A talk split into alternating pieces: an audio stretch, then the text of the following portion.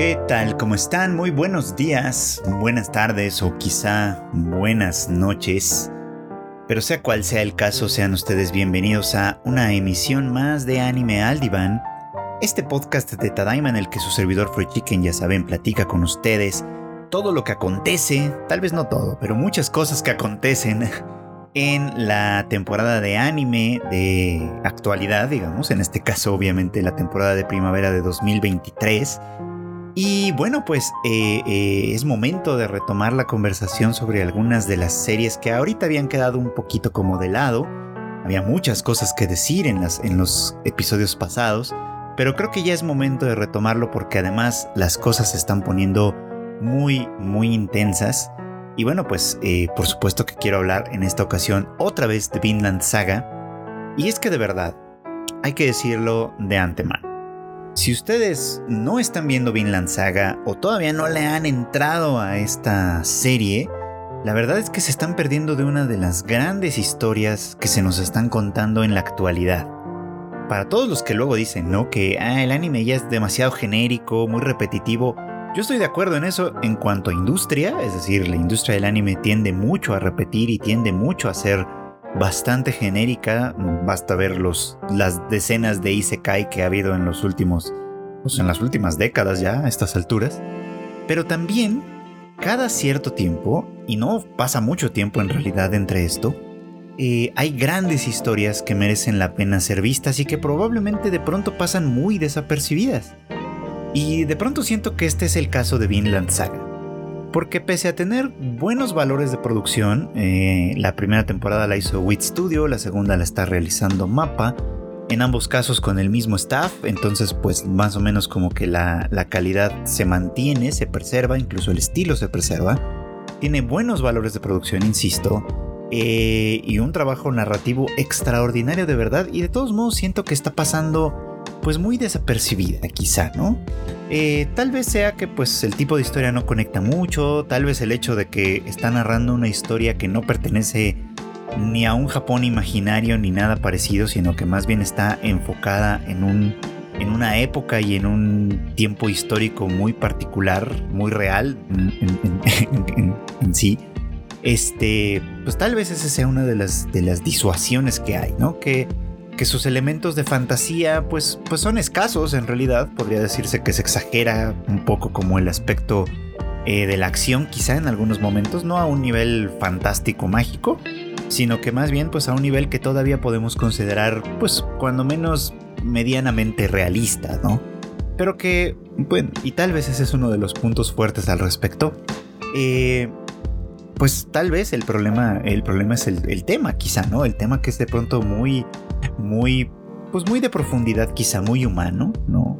Como menos girado hacia la fantasía, no sé. Tal vez ahí hay, hay algunos aspectos que están haciéndolo no tan popular como creo que merece. Creo que es de esas series que merece mucha popularidad. Pero bueno, en fin, sea como sea, pues si no lo están viendo todavía, háganlo de verdad, de verdad vale mucho la pena. Y es que lo que ahora voy a contar, lo que ahora voy a platicarles un poquito y, analizar quizá, eh, pues tiene que ver precisamente con todo el entramado que se nos está contando, ¿no? Me gusta mucho cómo Vinland Saga va construyendo su cuento a partir de, pues a partir de eventos y cómo estos eventos transforman a los personajes. Eh, en la primera temporada, por hacer un breve resumen, pues básicamente lo que seguimos fue el camino de venganza de Thorfinn, ¿no? Quien eh, originalmente vivía en paz en una pequeña y pobre aldea de Islandia donde pues le llegan a perseguir a su padre, quien había sido un guerrero muy pues muy famoso y muy talentoso, pero que un día cansado de la guerra decide escapar, se lleva a su mujer consigo y fundan, digamos, este lugar en la distancia, en lo más lejos posible, digamos, para tratar de vivir una vida en paz, ¿no? y esperaba que Thorfinn viviera también esa vida, cosa que pues lamentablemente no pasó, pues una vez que encontraron y alcanzaron a Thor, a su padre, eh, y Thorfinn lo vio morir ante sus ojos, pues esto se convirtió a final de cuentas en una, eh, pues en un camino de venganza, ¿no? Donde Thorfinn mm, sigue los pasos de Ashgela tratando de conseguir, pues esto, ¿no? vengarse de él, eh, vengar a su padre, digamos, ¿no? Y con eso aliviar quizá la furia interna ¿no? que, se alimentó desde entonces. y que lo llevó pues obviamente sí a perseguir a Ashkelat, pero en el proceso pues a convertirse en un asesino, digamos, en estos términos, ¿no? Podríamos engañarnos con la idea de que pues se convirtió en un guerrero, ¿no? Porque formó parte de las filas de Ashkelat buscando esta venganza y actuó para él, ¿no? En innumerables batallas, asesinando en el proceso pues a muchísima gente.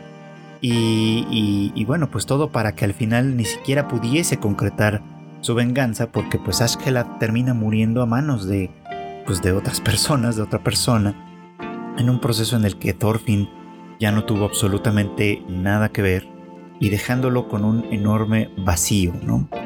Me, encantaba esa, ese proceso porque fue, eso fue el prólogo, digamos, de la historia. Y me encantó todo ese proceso porque de alguna manera nos sirvió precisamente para sentar las bases para lo que vino después en la segunda temporada.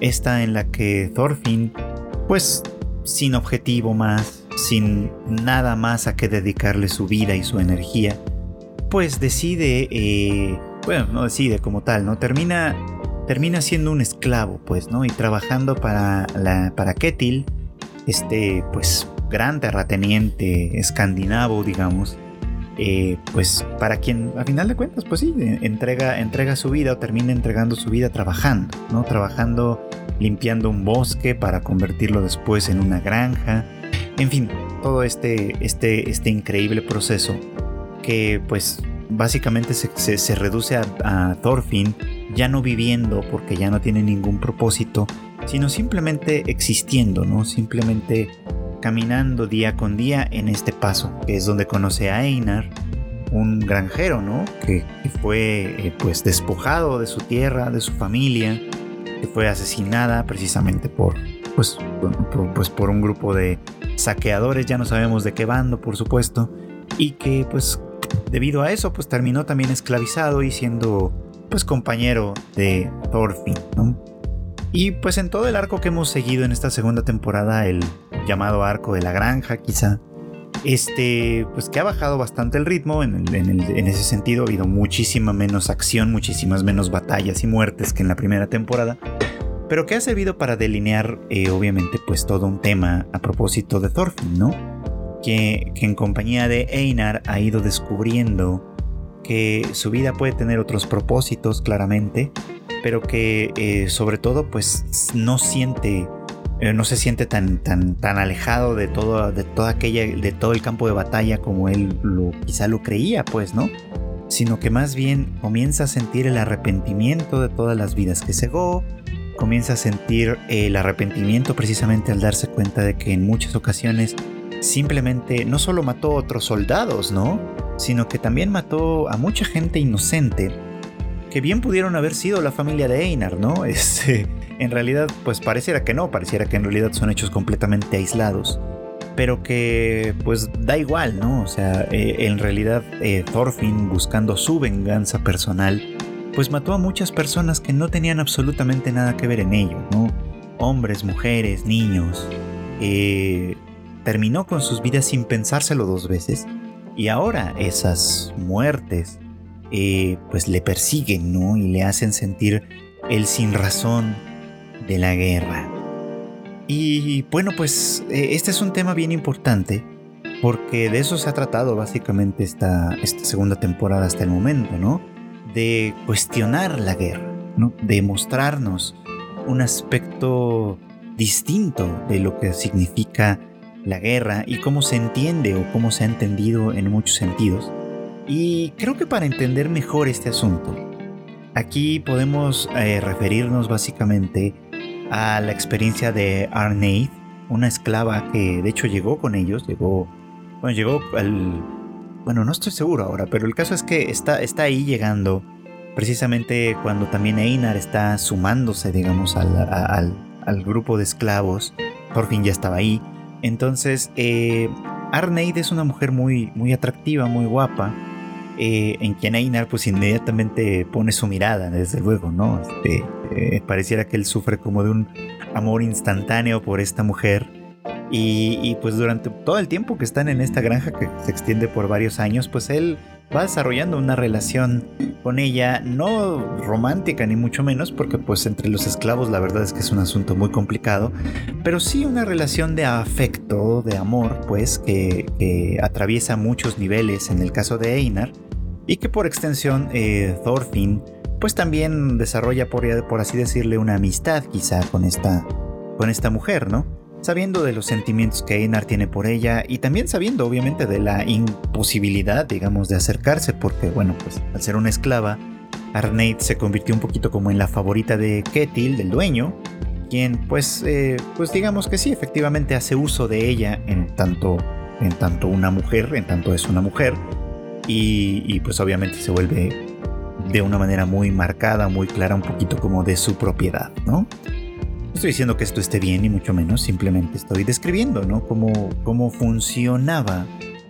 No quiero decir funciona porque pues, pues, quiero pensar que en estos tiempos ya las cosas están cambiando o han cambiado, pero bueno, por lo menos vamos a entender cómo funcionaba esto en estas épocas, ¿no? Estamos hablando del año, de los alrededores del año 1000 en el norte de Europa, eh, donde obviamente pues la esclavitud era una cosa normal, eh, aceptable para muchas personas y donde pues obviamente pues al ser propiedad privada los esclavos pues su, voluntad no existía, ¿no? Solo existía la voluntad del dueño, ¿no? Del amo. Y en este caso pues la voluntad de Ketil había sido pues, pues aprovecharse, ¿no? De la belleza de Arneid, quizá usándola de una manera amable, ¿no? Vamos a pensar que, la trataba bien, que la trataba con afecto, con cariño, pero no por eso deja de ser una relación de poder en ese sentido, ¿no? Y ahí está un poco el meollo del tema en el poder, ¿no? Porque muchas de estas cosas obviamente se hacen no solo por su función práctica como tal, ¿no? O sea, me refiero a la esclavitud en todos los sentidos, tanto sexual como laboral y demás, sino como una manera de preservar y de mantener el poder, ¿no? De conseguirlo además y de mantenerlo. Y Arneith lo sabe. Durante mucho tiempo esta mujer se nos muestra un tanto misteriosa, ¿no? Habla poco de sí misma, parece muy resignada, digamos, ¿no? A su circunstancia, acepta todo con buen talante en términos generales, e incluso puede decirse que parece acostumbrada, digamos, a la vida, a la vida de la granja y a la vida que le ha tocado llevar en este punto.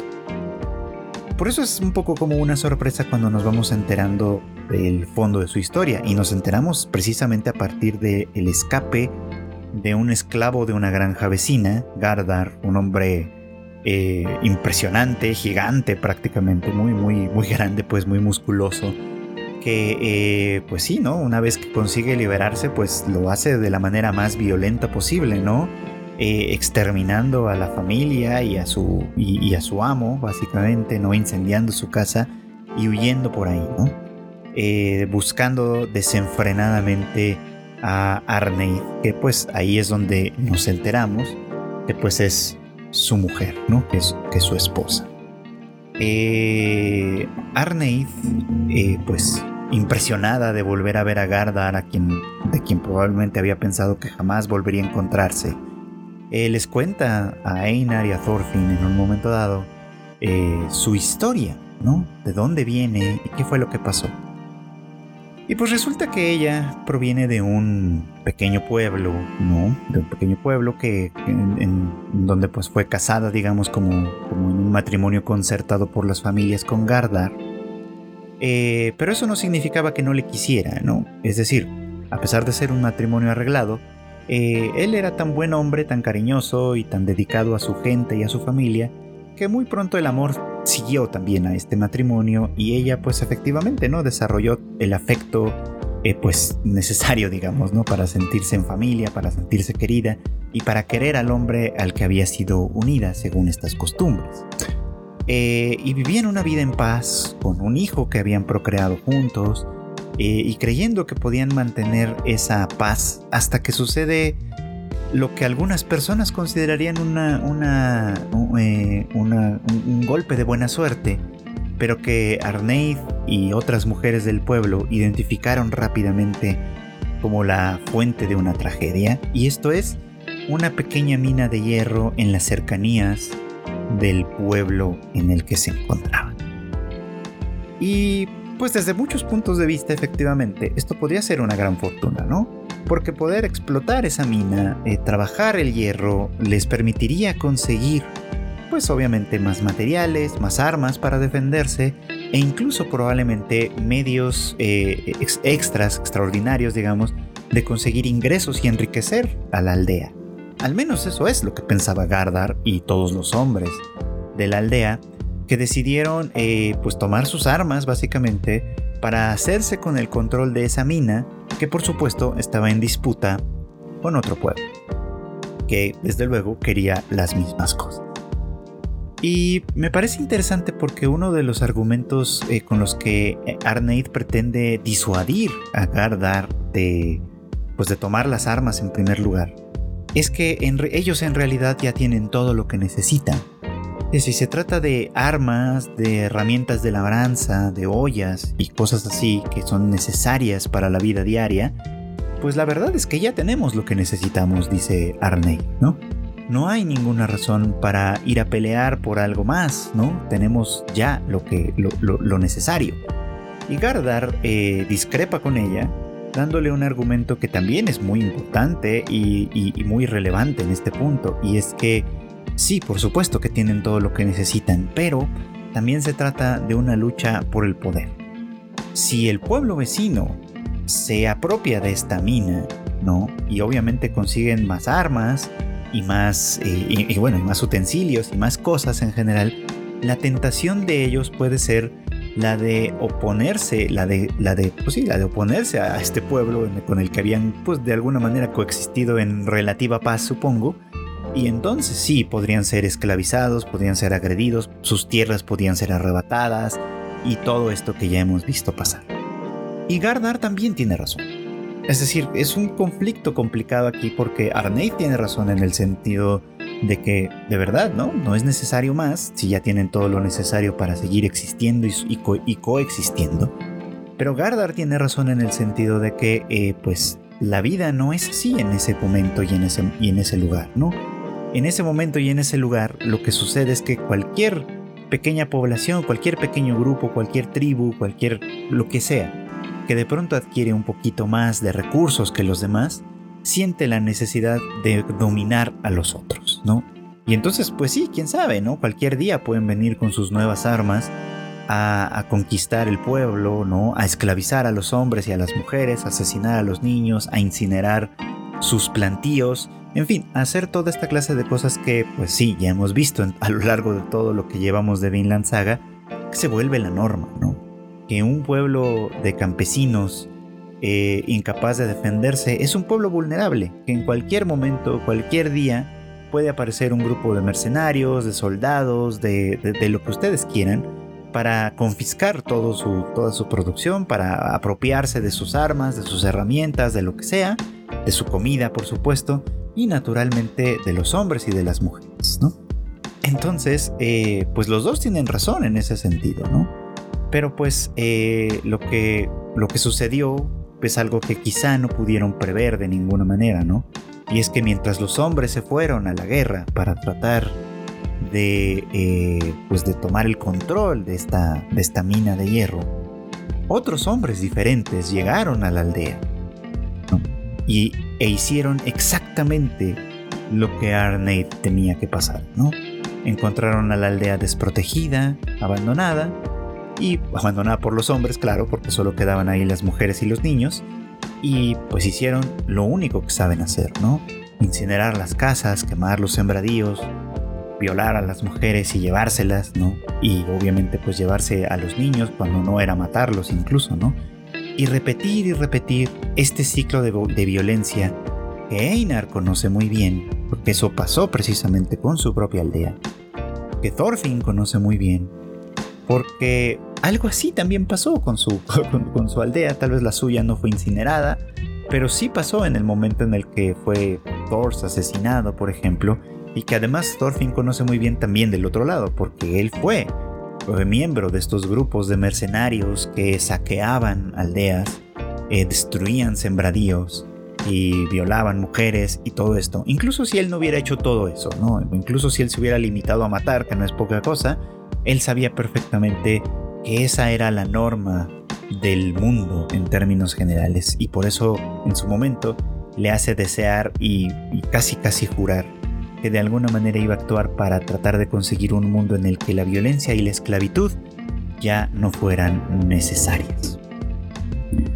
Entonces pues eh, la historia de Arneid, que ella describe muy bien me parece a mí como la tormenta de los hombres, ¿no? Eh, pues en realidad describe todo un sistema completo, todo un sistema entero, ¿no? En el que la ambición, el poder, la búsqueda por tener más poder siempre, ¿no?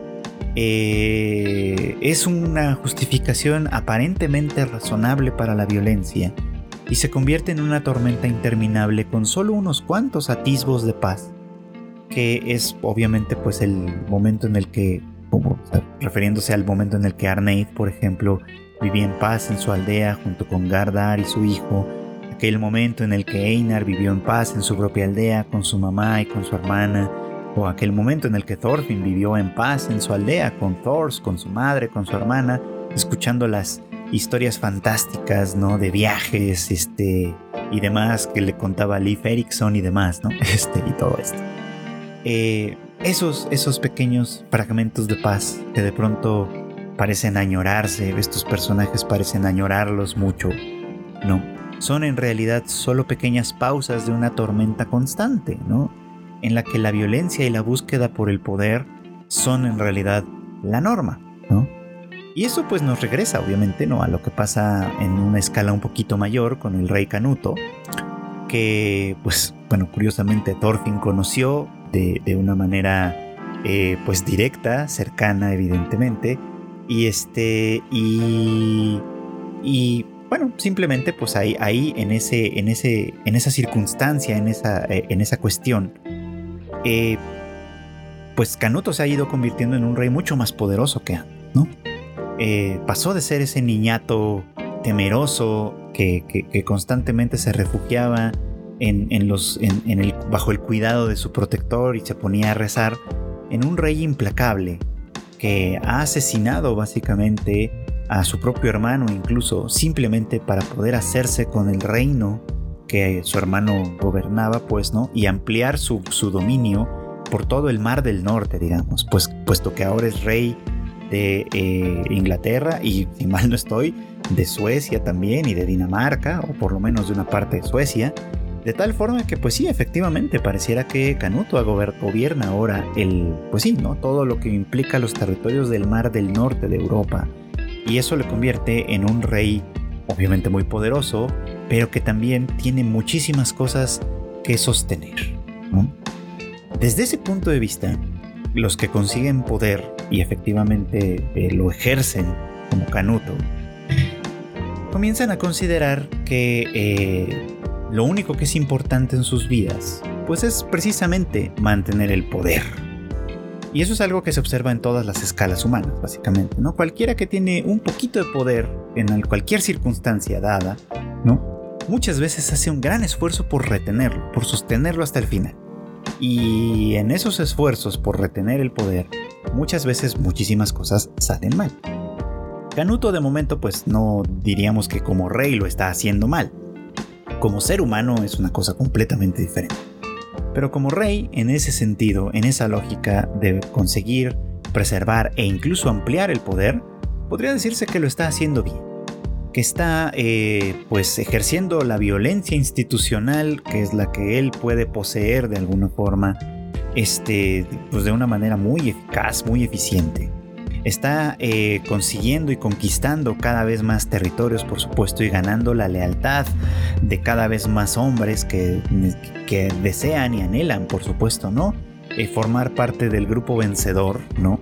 Porque eso significa riquezas para todos, ¿no? Riquezas y poder para todos, que se, que se traducen en este mundo tal y cual lo vemos, obviamente en el dominio de otros, ¿no? En tierras, esclavos, mujeres, y todo esto que de alguna manera representa el poder y la riqueza. A un nivel mucho mayor, desde luego, pues del que percibe Arneid, por ejemplo, ¿no? Siendo ella una persona que entiende que, eh, pues muchas veces en realidad lo único que necesitamos es lo básico para vivir. Que no hay más, que no es necesario nada. Esa no es la lógica de los hombres en esta región. La lógica de los hombres en esta región, en esta época y muy probablemente también en la nuestra, aunque tal vez ya no es exclusiva de los, hombres, es precisamente la búsqueda por el poder. Y para quienes no tenemos poder, de pronto puede parecer incomprensible. ¿Por qué alguien llegaría a tales extremos simplemente por tener poder? Bueno, ese es un misterio para quienes no tenemos poder de alguna manera, ¿no? Quizá teniendo esa experiencia, quizá viviéndolo, podremos sentir quizá, ¿no? La tentación de expandirlo todavía más, de ser, de llegar más lejos, por supuesto, en ello, ¿no? ¿Quién sabe? Estoy obviamente especulando.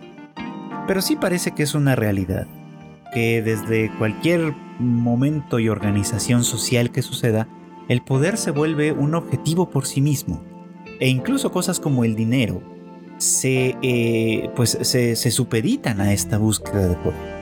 Porque el dinero lo consigue de alguna forma, el dinero es un medio para conseguir el poder y el poder parece ser el fin en sí mismo. Eso pasa con Canuto, eso pasa en una escala menor con Ketil quizá, y eso pasa en otras escalas diferentes con las distintas personas que pueden ejercer algún tipo de poder. Como Serpiente, por ejemplo, ¿no? Que el, líder de los, de los invitados, que básicamente son como los guardaespaldas o los defensores los que toman las armas en la granja, por supuesto, y que obviamente pues ejerce el poder sobre los demás invitados, sobre los demás eh, que están en su misma posición de alguna forma, en sus mismas funciones, y que ese poder de alguna manera también le permite actuar eh, pues de maneras que solo a él le son eh, lícitas en un momento dado, por supuesto, ¿no? Y así con todo. De ahí que es interesante, tengo que decirlo, la eh, influencia, ¿no? La intervención que está por ahí en el cristianismo, ¿no? Porque ya lo hemos platicado en otros momentos y me parece muy, muy importante.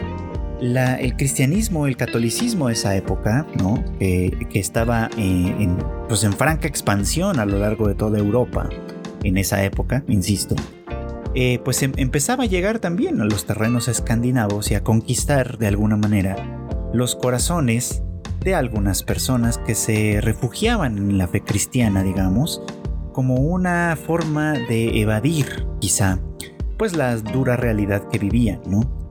Y tiene cierta lógica desde, desde varios puntos de vista, dado que el cristianismo habla de liberación, ¿no? De que, eh, eh, pues, Dios, Cristo, en este caso, pues volverá al mundo después de haber conquistado a la muerte, que es, insisto de nueva cuenta, pues el mayor temor de muchas, pues de muchas personas todavía, por supuesto, este, con que regresa de conquistar la muerte para liberarlos a todos. Y si entendemos que desde ese punto de vista, la libertad, pues es el antagónico, digamos, de la esclavitud, que es la norma para muchas personas, ¿no? Eh, pues es por supuesto un bien muy muy deseable, así sea en el otro mundo. Y en cuanto a pues las religiones escandinavas de las que yo no conozco mucho en realidad, lo que se repite constantemente pues es esto, ¿no? Que se, se entiende que eh, pues está como esta suerte de paraíso que es el Valhalla, pero que está eh, es un paraíso de los guerreros o para los guerreros, ¿no? Que aquellos que mueren dignamente en batalla, digamos, son quienes pueden llegar a este lugar y por supuesto que esa es una de las razones por las cuales la guerra es tan apreciada en esta, en esta región y entre los hombres, por supuesto, ¿no? Que obviamente aman la violencia, aman la riqueza y los beneficios y los placeres que vienen con la violencia y también, por supuesto, anhelan morir violentamente para acceder también a este lugar, ¿no? Para, para poder llegar a este Valhalla y vivir de nueva cuenta en este paraíso que, por cierto Vinland Saga nos dibujó más como un infierno, ¿no? Como una batalla incesante que no puede parar y que no puede detenerse de ninguna manera, ¿no? Eso me parece que es muy muy interesante desde ese punto de vista, porque en contraste el cristianismo eh, ofrece para la gente común, digamos, ¿no? Una alternativa de liberación por eso, de alguna manera, eh, pues llama tanto la atención de, de, los pobres, sobre todo, de los, de los campesinos, de los granjeros, de los esclavos, evidentemente. Por eso es que es una religión tan atractiva para todos ellos. Y, me pareció muy, muy interesante hacia los últimos episodios que hemos visto que eh, pues el anciano, ¿no? Que es el papá de Ketil, que tiene su propia granja y, pues que hasta, al menos hasta, hasta muy avanzada edad todavía la trabajaba con sus propias manos, eh, había sido precisamente transformado por el cristianismo en ese sentido, ¿no? Eh, entendiendo incluso, ¿no? Que la esclavitud en su mundo era una cuestión de mala suerte Cualquiera podía, convertirse en esclavo sin importar su fuerza, sin importar su inteligencia, sin importar incluso la riqueza que pudiese poseer antes. Lo único que bastaba era tener un mal día, tener, perder una mala batalla para convertirse en esclavo. Y que por lo tanto, pues su posición, la de él, que era una posición de amo de alguna forma, una posición afortunada en ese sentido, pues le permitía estar de un lado, del lado eh, afortunado, digamos, de este sistema de violencia, pero que en realidad solo era eso, una cuestión de buena suerte. Y a mí me parece hasta conmovedor que eh, en este conflicto que se está cirniendo con, con, Gardar, con Serpiente, obviamente, con Arneid y todo esto, a quienes, a, todos ellos a quienes les ha tomado cariño él. Bueno, a Gardar tal vez no, pero, pero claramente este hombre le ha tomado cariño tanto a Serpiente como a Arneid, como a Thorfinn, como a Einar. Eh, le, ofrece, ¿no? A, Serpiente heredarle su granja, ¿no? Y decirle, claro, ¿no? O sea, cuando yo me muera, este, en pago por, porque me hayas leído la Biblia, porque Serpiente hacía esto por él, ¿no? Eh, te dejaré la granja. Y con ello te liberaré de alguna manera, te liberaré de este ciclo de violencia incesante, ¿no? En el que tú puedes rehacer tu vida, establecerte en un lugar, eh, cultivar la tierra, echar raíces de una manera muy tanto metafórica como literal, ¿no? Y vivir en paz, recomponer tu vida. Eh, influido evidentemente por estas religiones que hace este ofrecimiento, ¿no? Que aparentemente Serpiente está más dispuesto a rechazar que otra cosa, porque pues la vida que él lleva y la vida a la que está acostumbrado es una completamente diferente. Ya veremos, ya veremos qué sucede aquí porque esto implica obviamente perdonar. Eh, o sea, lo que, lo que le está pidiendo a cambio es que perdone a, Gardar por haber matado a sus, pues, a sus compañeros básicamente y le permita huir con Arneid, ¿no? Está rompiendo, rompiendo con todo el sistema este hombre, ¿no? Está rompiendo con todo lo que, lo que de alguna manera había sido cierto para ellos en un momento dado al hacer este ofrecimiento. Y, a mí me parece que es muy muy interesante porque veo ahí claramente la influencia de la fe cristiana que pone, que pone a la libertad, al menos en el discurso al menos en la liturgia, ya vemos que en la práctica puede ser completamente diferente, pero al menos en el discurso pone a la libertad como un bien máximo y como un bien máximo asociado indiscutiblemente a la dignidad humana. Y eso me parece que es muy muy interesante y muy importante y uno de los aspectos fundamentales de Vinland Saga en este punto. Sabemos que las cosas se van a complicar, ya la serie nos ha ido mostrando todo lo que viene eh, y cómo obviamente la violencia en su más cruda expresión va a regresar a la vida de Thorfinn, ya lo está haciendo de alguna manera, eh, y, y, vamos a ver qué pasa con él, ¿no? Porque pues él tenía un objetivo en la vida, él tenía un, un, interés, él, tenía la, ahora un objetivo que era vivir en paz y tratar de conseguir paz. Sin embargo, la guerra, como pasa en este mundo de manera inevitable, vuelve ahí. Bueno, y vamos a dar un salto muy en el futuro.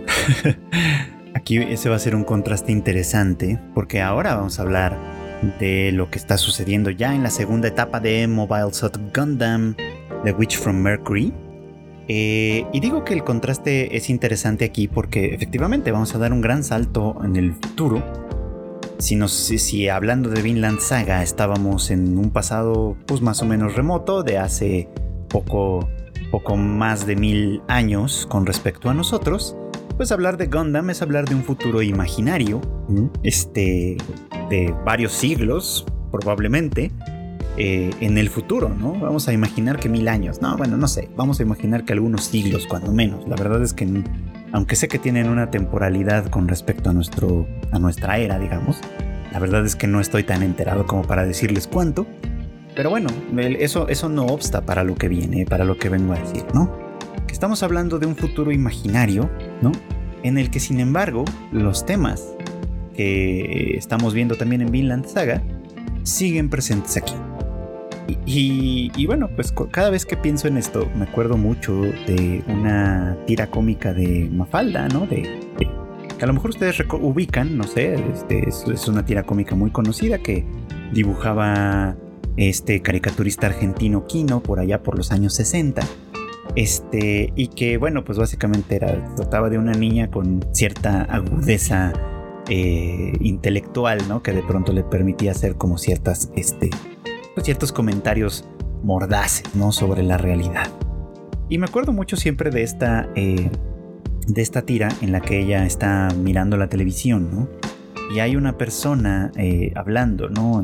En, el aparato, en, un programa, diciendo algo así como, eh, es increíble que desde el arco y la flecha hasta los misiles teledirigidos, pues es increíble cuánto ha avanzado la técnica, ¿no?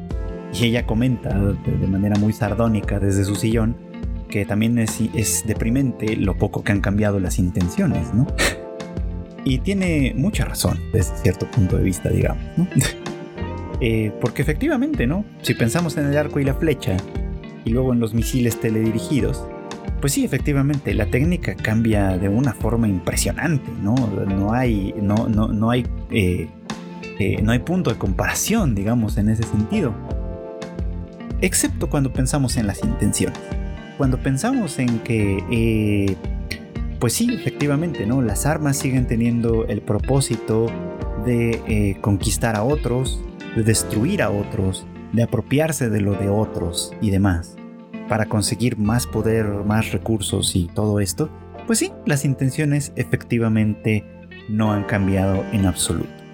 Y ahí es donde pues este asunto con los Gundam viene eh, a, pues a poner un poco como los puntos sobre las IES en esta segunda parte, ¿no? Eh, recordaremos por ejemplo que pues hacia el final de la primera parte pues Zuleta eh, pues ejerce un, primer acto de violencia muy impactante para Miorine, ¿no? Aplastando con la mano de la Aerial a una persona que amenazaba la vida de su prometida este, y, pues haciéndolo con una, pues con una sonrisa de alguna forma, ¿no? Porque eh, Zuleta, como ya hemos platicado, pues está muy como con el cerebro lavado de alguna manera por su madre, eh, por, este, por esta mujer misteriosa que, que, va empujando obviamente su propia agenda al respecto y usando a Zuleta para, para, pues para ejercerla, pues, ¿no? Eh, y sí, ¿no? Todo este, este esta, confianza absoluta que Zuleta tiene en ella, pues se traduce básicamente en esto, ¿no? En que, en que no hay mayor brújula moral para, para ella que lo que diga su madre. Y eso pues la convierte en una, en una persona que fácilmente puede llegar a asesinar, ¿no? Sin pensarlo dos veces en un contexto muy, muy particular. Y pues sí, ¿no? Se justifica de esa manera. Gracias a la violencia, eh, pues ha podido eh, salvar la vida de Miorine y gracias a, todo lo que el Aerial puede hacer por ella, básicamente, es que ha conseguido salvar su propia vida, ¿no? En este, en este dicho extraño que siempre, que siempre repite constantemente, ¿no? Si avanzas, ganas dos, ¿no? este, que pues básicamente implica, implica seguir adelante constantemente sin pensar en nada, ¿no? Y es, pues es, se la convierte pues en un arma muy temible desde ese punto de vista, por supuesto, ¿no? Pero vamos a llevar este tema a un terreno un poquito más amplio porque ahora en esta segunda etapa no solo se nos está contando la historia desde ese punto de vista nada más, sino que también se nos está llevando a través de todos los pues, todo el contexto, digamos, social que hay en torno a, pues en torno a los personajes, en torno a los Gundams, en torno a todo lo que está sucediendo, ¿no? Y aquí entra el conflicto con los Earthians, ¿no? Los que habitan de alguna forma la Tierra, ¿no? Porque entendemos que en este futuro, ¿no? En este futuro distante, eh, la humanidad tal vez no ha abandonado del todo el planeta Tierra, pero sí lo ha hecho de una manera muy muy importante y ahora viven en el espacio, en, estaciones espaciales, en fin, en, distintos lugares porque se ha conquistado obviamente pues por lo menos la vecindad de la Tierra, ¿no? La cercanía de la Tierra, con todo lo que eso significa, ¿no? Muchos más recursos que obviamente no estaban disponibles eh, antes, eh, muchas más industrias que se pueden explotar, por supuesto, y eso, y eso implica ciertas necesidades. Y eso lo sabemos bien nosotros, que vivimos de alguna manera en una época de exploración y conquista del espacio, ¿no? en la que, eh, al menos durante la Guerra Fría, eso fue un asunto muy importante, ahorita parece que lo es un poco menos, pero eh, llegar a cada vez mayor, um, mayor distancia, ir ampliando más las fronteras, digamos, de nuestro conocimiento y de nuestra conquista en ese sentido, era algo muy muy importante. Insisto, sobre todo porque ofrecía o ofrece una gran eh, promesa, digamos, ¿no? En cuanto a los recursos que pueden llegar a ser explotados en otros lugares y pues básicamente el poder y, el, y, la riqueza que viene con todo eso, desde luego, ¿no? Esto es importante y es interesante, porque pues sí, eso conecta perfectamente bien con nuestra realidad, pero como les decía, pues también implica la necesidad de desarrollar nuevas cosas y es aquí donde entran los mobile suits, ¿no? Que básicamente pues son herramientas que permiten a la gente, ¿no? Eh, actuar e interactuar con ese universo desconocido que está más allá de nuestra naturaleza humana, digamos, ¿no? Nuestra naturaleza humana está, eh, como podría bien haber dicho Hannah Arendt, atada a la tierra, ¿no? Está atada a nuestra, al suelo que pisamos, básicamente. Y una vez que llegamos a esa nueva frontera, gracias a los Gundam y a mucha otra tecnología, bueno, a los mobile suits y a muchas otras tecnologías, por supuesto, nuestra naturaleza ya no está atada más a la Tierra, ¿no? Ya está atada a otras cosas y en este caso se puede interpretar como atada a la tecnología, ¿no? La tecnología se vuelve ya no solo una herramienta para lograr otras cosas, sino se convierte en una parte esencial de la humanidad. Ya no podemos subsistir sin ella, ¿no? Y por lo tanto, se vuelve parte de nuestra naturaleza. Traje a colación la cita, bueno, la, esta idea de Hannah Arendt, que fue una pues importante eh, politóloga, filósofa, digamos, de, los años de la posguerra. Precisamente porque, insisto, como ella, ella tenía muy claro en su momento que la búsqueda por el espacio exterior, por los recursos del espacio exterior y demás, cambiaba de alguna manera nuestra condición como seres humanos que hasta ese momento en la historia había estado perpetuamente atada precisamente a la Tierra, ¿no? Todo se justificaba con base en la Tierra, ¿no? Las guerras, las religiones, todo, de hecho pues todo lo que vimos con Vinland Saga va de alguna manera ligado con esto, ¿no? Porque la Tierra es algo que eh, es esencial o que era esencial para nosotros, no se puede vivir sin ello, ¿no? Nuestra naturaleza dependía enteramente de ello y es más, por más avances tecnológicos que tuviéramos, de alguna manera siempre nuestra existencia al final del día seguía, eh, todavía sigue, digamos, atada a la tierra misma, ¿no? O sea, incluso nosotros que a lo mejor vivimos en un contexto citadino y no cultivamos nuestros propios alimentos, ni criamos nuestros animales, ni hacemos nada de estas cosas que, que serían de la producción primaria, de todos modos dependemos de ello, ¿no? De todos modos necesitamos que exista esa, toda esa industria, porque pues si no, ¿qué comemos, no? Este, ¿De dónde sale el café que yo me tomo todas las mañanas? ¿De dónde sale, eh, pues sí, ¿no? Las verduras que, preparo, el, pollo, la carne, todas estas cosas, ¿no? ¿De dónde salen? Pues obviamente salen de la tierra, Todo de alguna manera está conectado con la tierra y nuestra naturaleza está conectada con ello también. Eso es muy muy importante recordar. Pero en este contexto imaginario de Gundam, donde lo que se habita es el espacio, ¿no? Y hay otros medios, básicamente, eh, a partir de los cuales se garantiza la supervivencia, pues la Tierra ya no es, evidentemente, eh, a lo que está atada la condición humana, o al menos no del todo, ¿no? Porque, pues, y aquí es donde entra mucho, mucho esta, este conflicto, ¿no? Los Earthians, los que habitan la Tierra en ese contexto, se dan cuenta de que pues los que viven en el espacio simplemente han abusado completamente de los recursos del planeta y todavía lo hacen de alguna manera y simplemente abusan de ellos y los desechan. Es decir, han renunciado a esa condición humana que nos mantenía que nos mantenía de alguna manera ligados al, mundo en el que hemos nacido y del que, hemos, y del que nos hemos desarrollado, recreando en una escala mayúscula esta cadena de explotación. Los, los, los Spatians, los que viven en el espacio de alguna manera, simplemente usan y desechan los recursos de la Tierra, dejando en el planeta pues una, una podredumbre y un desastre que obviamente los Earthians resienten de una manera muy muy importante y de ahí que van haciendo un conflicto en gran escala. Ahora, la cuestión aquí quizá es que eh, Shadik, que, que es uno de los personajes importantes aquí y que se nos va presentando un poco como un antagonista, este pues pareciera que está utilizando estos resentimientos, estos rencores que hay de la gente de la Tierra para una agenda personal que implica justamente lo que decíamos, ¿no? Conseguir el poder y conseguir obviamente mucho más poder del que, del que de manera normal podría tener dada su condición privilegiada, ¿no? No sabemos todavía cuál es la ideología que le mueve a esto, ¿no? Porque pareciera como que los Sertians le interesan relativamente poco y que más bien pues está buscando simplemente pues conseguir un poder para sí mismo. Está por conocerse un poquito, ¿no?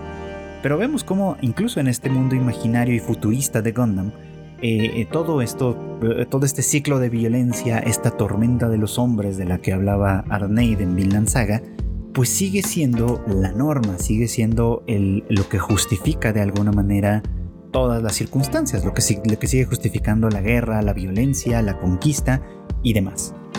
Con un adicional importante. Y es que aquí la tecnología, en este caso los Gundam, los mobile suits y todo esto, se vuelve ya parte de la condición humana de una manera muy significativa. Y aquí entra justamente lo que, lo que se nos planteó en los últimos episodios, ¿no? Parte del dilema que se nos ha contado toda esta serie es que la tecnología de, de Gundam, ¿no? Este, eh, pues es, demasiado, mm, eh, pues es demasiado dura para el cuerpo humano, ¿no? A pesar de que está diseñada, pues, ¿no? Y que su propósito de fondo era la conquista del espacio con todos sus recursos y demás, y obviamente tenía que funcionar como una herramienta para lograr eso, ¿no? La tecnología avanza a un nivel mucho mayor que de alguna manera eh, pues tensa a las hasta su nivel de procesamiento de datos y demás tensa al cuerpo del piloto de una manera extraordinaria al punto que le puede llevar a la muerte básicamente, ¿no? Entonces ahí la herramienta, ¿no? Supera por mucho, ¿no? Las capacidades que nosotros tenemos y ahí hay una enseñanza importante que se oculta, por supuesto, y llevándonos a un nivel, pues llevando básicamente todo esto a un nivel mayor donde, donde de pronto pareciera como que la tecnología prima por encima de la vida humana en ese sentido, ¿no? Y ese es el gran secreto que se nos está revelando un poquito como con el Aerial, ¿no? Porque se nos agrega un misterio adicional, ¿no? Creíamos que Zuleta era la niña que vimos en el prólogo de esta serie y al parecer no, en realidad, ¿no? Sino que más bien la niña que, que pues, efectivamente se llamaba Eri, en aquel momento y que después aparece con este otro nombre, causando un poquito como de confusión entre quienes veíamos la serie, pues resulta que, en realidad sigue existiendo, pero como asociada, vinculada, disuelta de alguna manera en el propio, en el propio Aerial. De tal manera que Zuleta, que se nos va diciendo un poco que era su hermana menor, probablemente su clon o algo así, ya veremos más adelante qué sucede ahí, este pues pueden funcionar en conjunto porque eh, es, es, por así decirlo, el espíritu de Eri lo que eh, resiente o, lo que, o lo, que, lo que absorbe, por así decir, la presión del procesamiento de datos del Aerial y por eso Zuleta puede eh, funcionar pues de una manera como, como una piloto extraordinaria, básicamente, ¿no? Haciendo uso de todas esas herramientas que, como bien se le señaló, son herramientas diseñadas para matar y no para salvar vidas, como de alguna manera ella ingenuamente había creído, ¿no? Y esta fantasía, digamos, esta, esta fantasía de ciencia ficción, digamos, eh, cobra cierta importancia o cobra bastante importancia debido precisamente a que eh, expone algo que a lo mejor en Vinland Saga es muy pronto para ver, pero que en estos tiempos es mucho más asequible. Y es este pensamiento mecanicista que de alguna manera eh, nos va alcanzando un poco como en la humanidad. A, este, a este, tipo de pensamiento eh, Eric Fromm lo llamaba necrofilia.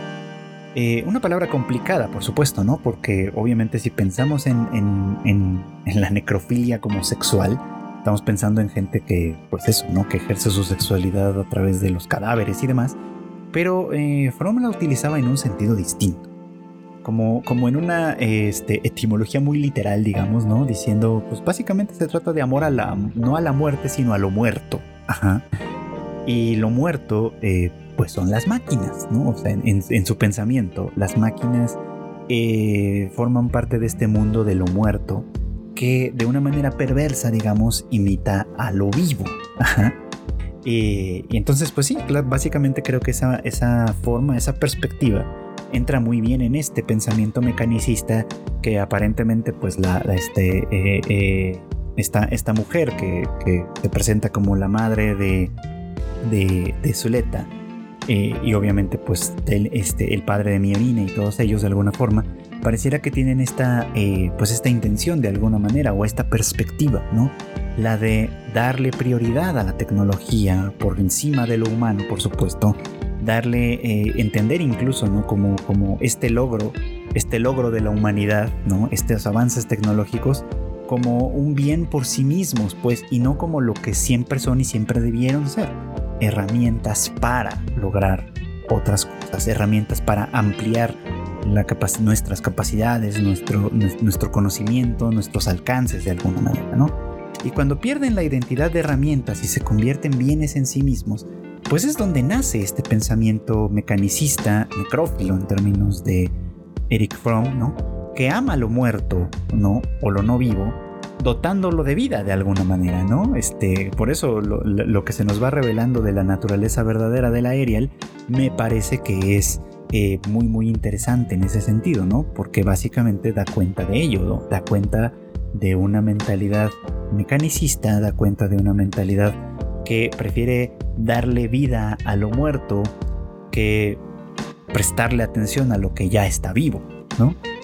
Y, y ahora para mí tiene un sentido mayor este, este hobby, por así decirlo, que tenía Miorine antes de todo esto, ¿no? En la, en la primera temporada, ¿no? Recordarán ustedes que ella eh, pues se dedicaba a cultivar tomates, ¿no? En un, en un, pequeño invernadero que tenía ahí dentro, dentro de la escuela. Pues ahora eso tiene un sentido muy, muy interesante, simbólico para mí, ¿no? Que, eh, que, conforme se nos va revelando todo el interés que hay detrás del el Aerial, del proyecto Quiet Zero, que de alguna manera se nos comienza a revelar, y todo lo que va de la mano con, este tema, nos da cuenta de un pensamiento, insisto, necrófilo que parece que va en contra precisamente de lo que a Miorín le parece más importante, ¿no? Este hobby de cultivar tomates, ¿no? Que es un claro eh, rasgo de apreciación de lo vivo, de apreciación de lo que crece, de apreciación de lo que, pues de lo que de alguna manera se olvida, porque, porque en ese nivel de tecnología, por supuesto que si nosotros pensamos muy poco en la comida que en, el origen de lo que consumimos, pues me imagino que ellos mucho menos, por supuesto, ¿no? Y por eso parece una excentricidad dedicarse a este cultivo, por supuesto, ¿no? Y tenerlo con tanto, con tanto cuidado y cariño. Por eso es que me parece como ahora, ahora me parece un rasgo muy, muy interesante, simbólico, importantísimo, que puede tener una significación importante para lo que viene. Así que pues sí, pareciera como que de alguna manera podemos hermanar un poco, ¿no? Los temas entre Mobile Suit Gundam, The Witch from Mercury y Vinland Saga, a pesar de la distancia temporal. Y eso es lo que aterra pensarlo desde esa manera, ¿no? De que no importa cuántos siglos pasen, efectivamente, nuestras intenciones, nuestra violencia y nuestra sed de poder parece que es insaciable. Y bueno, pues esto fue todo por hoy. Muchas gracias como siempre por acompañarme en el anime al diván. Ya saben ustedes que este podcast sale todos los miércoles en algún momento del día. Lo encontrarán disponible en todas o casi todas las plataformas de podcast, pero sobre todo pues en las más eh, pues recurridas, digamos, ¿no? Ya sea Spotify, Apple Podcast eh, y bueno, pues varias, varias más en ese tenor. Eh, así que pues agradeceré por supuesto y agradezco como siempre su preferencia, su escucha, agradeceré también que lo compartan, que transmitan la voz a otros fans para que pues digamos lleguemos un poquito más lejos y podamos platicar con más personas acerca de estos temas que a mí me siguen pareciendo fascinantes a pesar de que a veces el anime puede llegar a ser, el anime como género, como industria, puede llegar a ser, decíamos hace un rato, repetitivo y genérico, todavía, todavía cada temporada tenemos grandes, grandes historias y por eso es que yo sigo aquí y por eso es que me apasiona platicar de todo esto con ustedes. No se olviden que además en Tadaima tenemos pues otros contenidos, por supuesto tenemos el Tadaima Live los jueves en punto de las 9 de la noche hora de la Ciudad de México, eh, completamente en vivo en nuestros canales de YouTube, de Twitch y de Facebook. El Rage Quit con Marmota IQ, que también ya anda de nueva cuenta en la producción. Y esperemos que próximamente tengamos otros contenidos más que compartir con ustedes. Les agradezco de nueva cuenta su preferencia y les deseo que pasen muy buenas tardes, buenas noches o muy buenos días.